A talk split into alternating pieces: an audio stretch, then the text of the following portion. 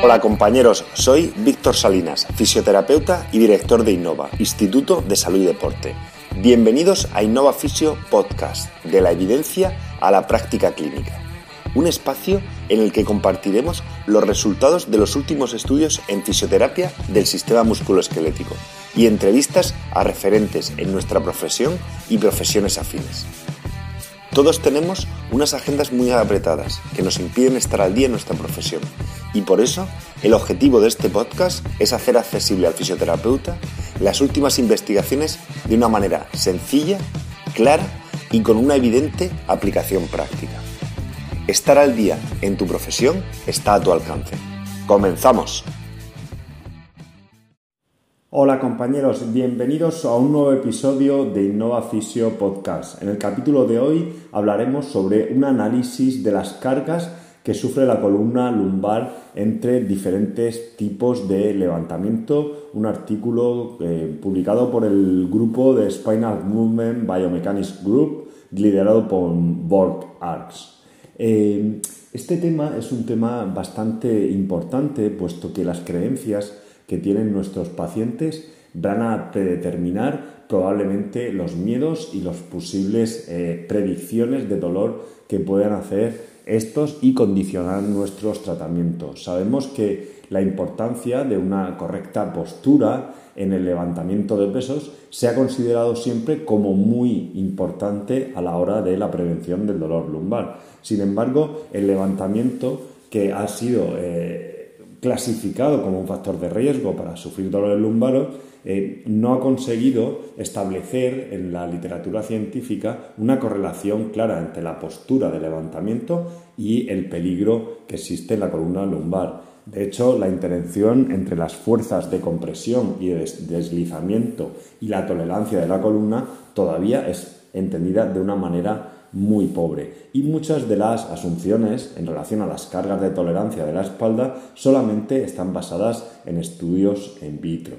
De hecho, mm, investigaciones más recientes sugieren que existen diferencias en las cargas de la que sufre la columna entre los diferentes tipos de levantamientos y que son relativamente pequeños y que una espalda recta es decir, una espalda en posición neutra, no siempre es la opción más ideal. Incluso algunos sugieren que la posición para, ideal para cada levantamiento o para, cada o para una postura no existe y que la, la técnica de levantamiento precisamente puede ser adaptada según el tipo de peso que vas a levantar. Existen realmente una forma de modelaje del sistema musculoesquelético y en concreto de la espalda, que es fiable y no invasivo y es una eh,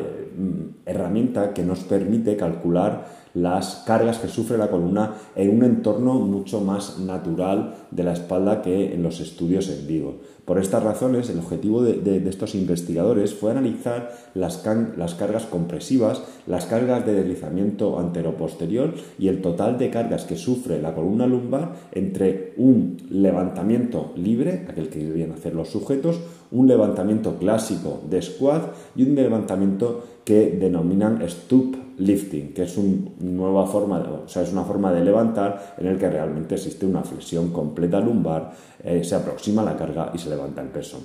Se midieron también los ángulos de, de, lordosis y también la duración de los movimientos de levantamiento para ver la interpretación de cargas. Se cogieron a 30 sujetos sin antecedentes de dolor de espalda, los,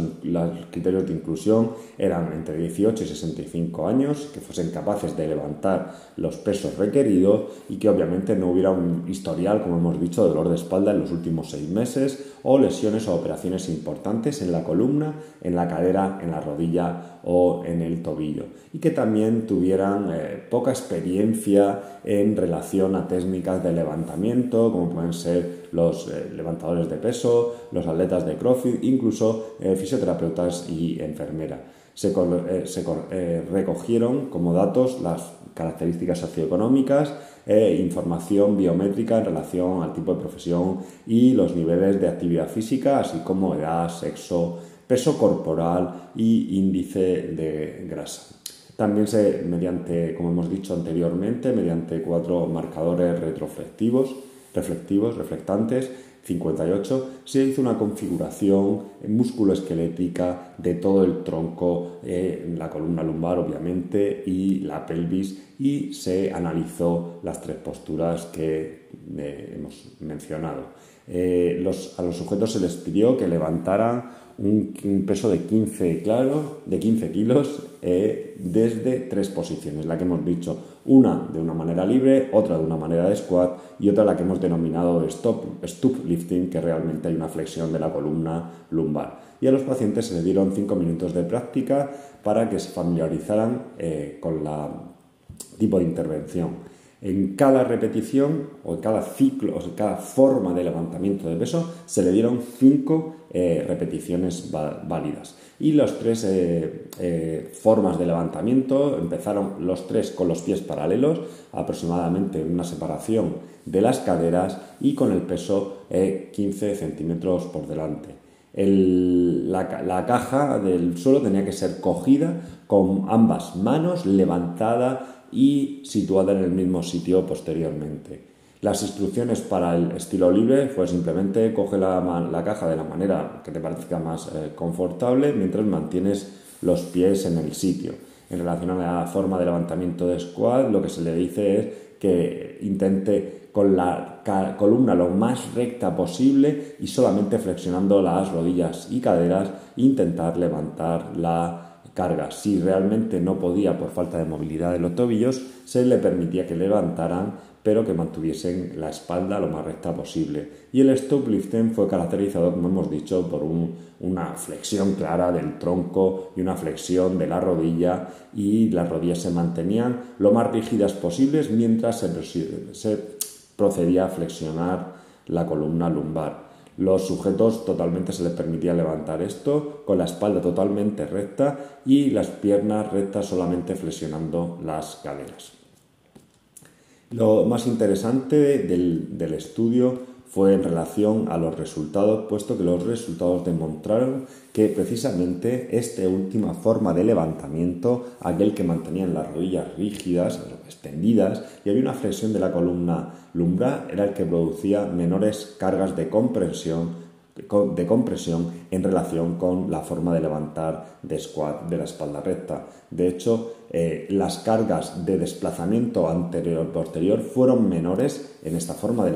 de, desplazamiento, de levantamiento, excepto en el segmento L5-S1, donde las cargas parecen ser menores en relación a otros estilos de levantamiento. Eh, en otros autores no se ha correlacionado que existan diferencias claras entre la compresión, precisamente entre estos estilos de levantamiento, el levantamiento con la espalda recta, de squat, teóricamente como el levantamiento ideal, y este que están proponiendo los autores. Las razones para estos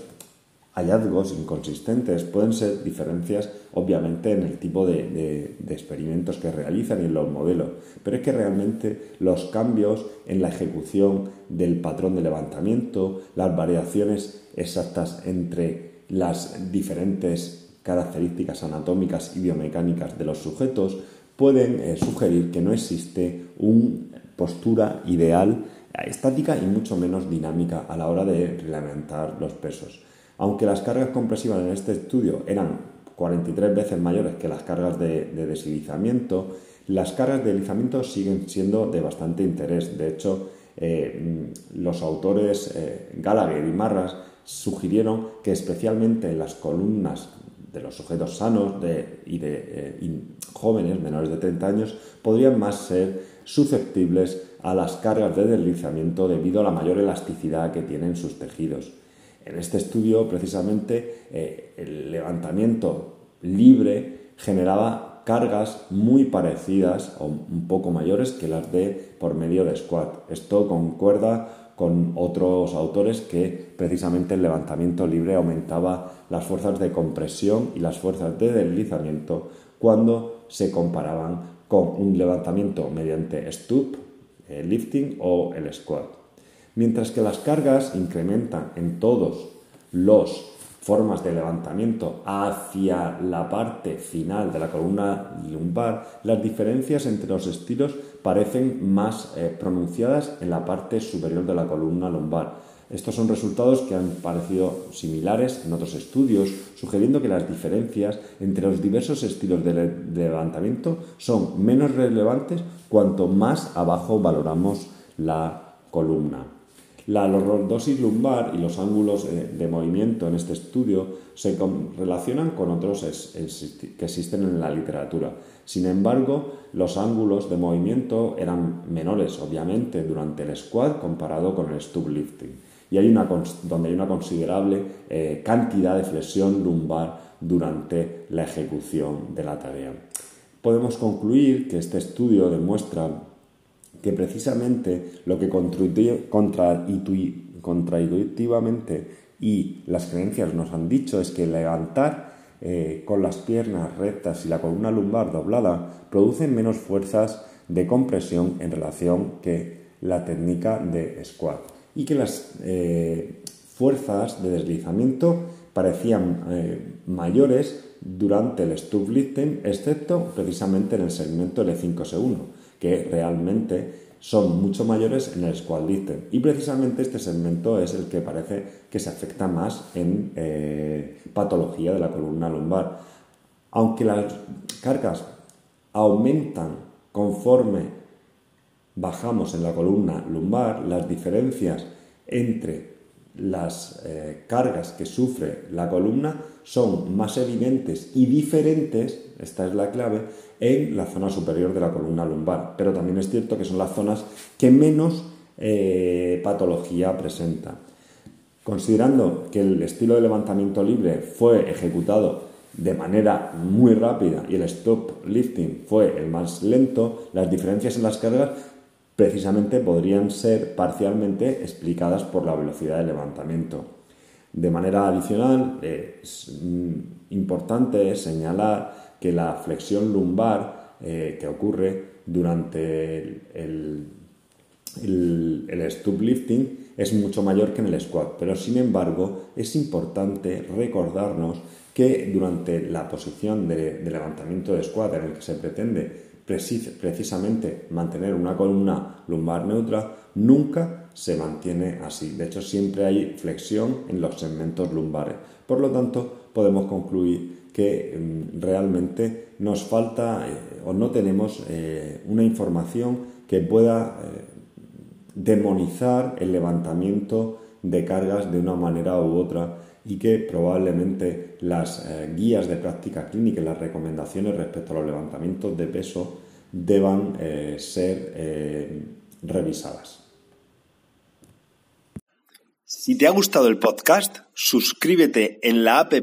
o plataforma que utilices normalmente para escuchar tus podcasts, iTunes, iBox, Spotify o cualquier otra.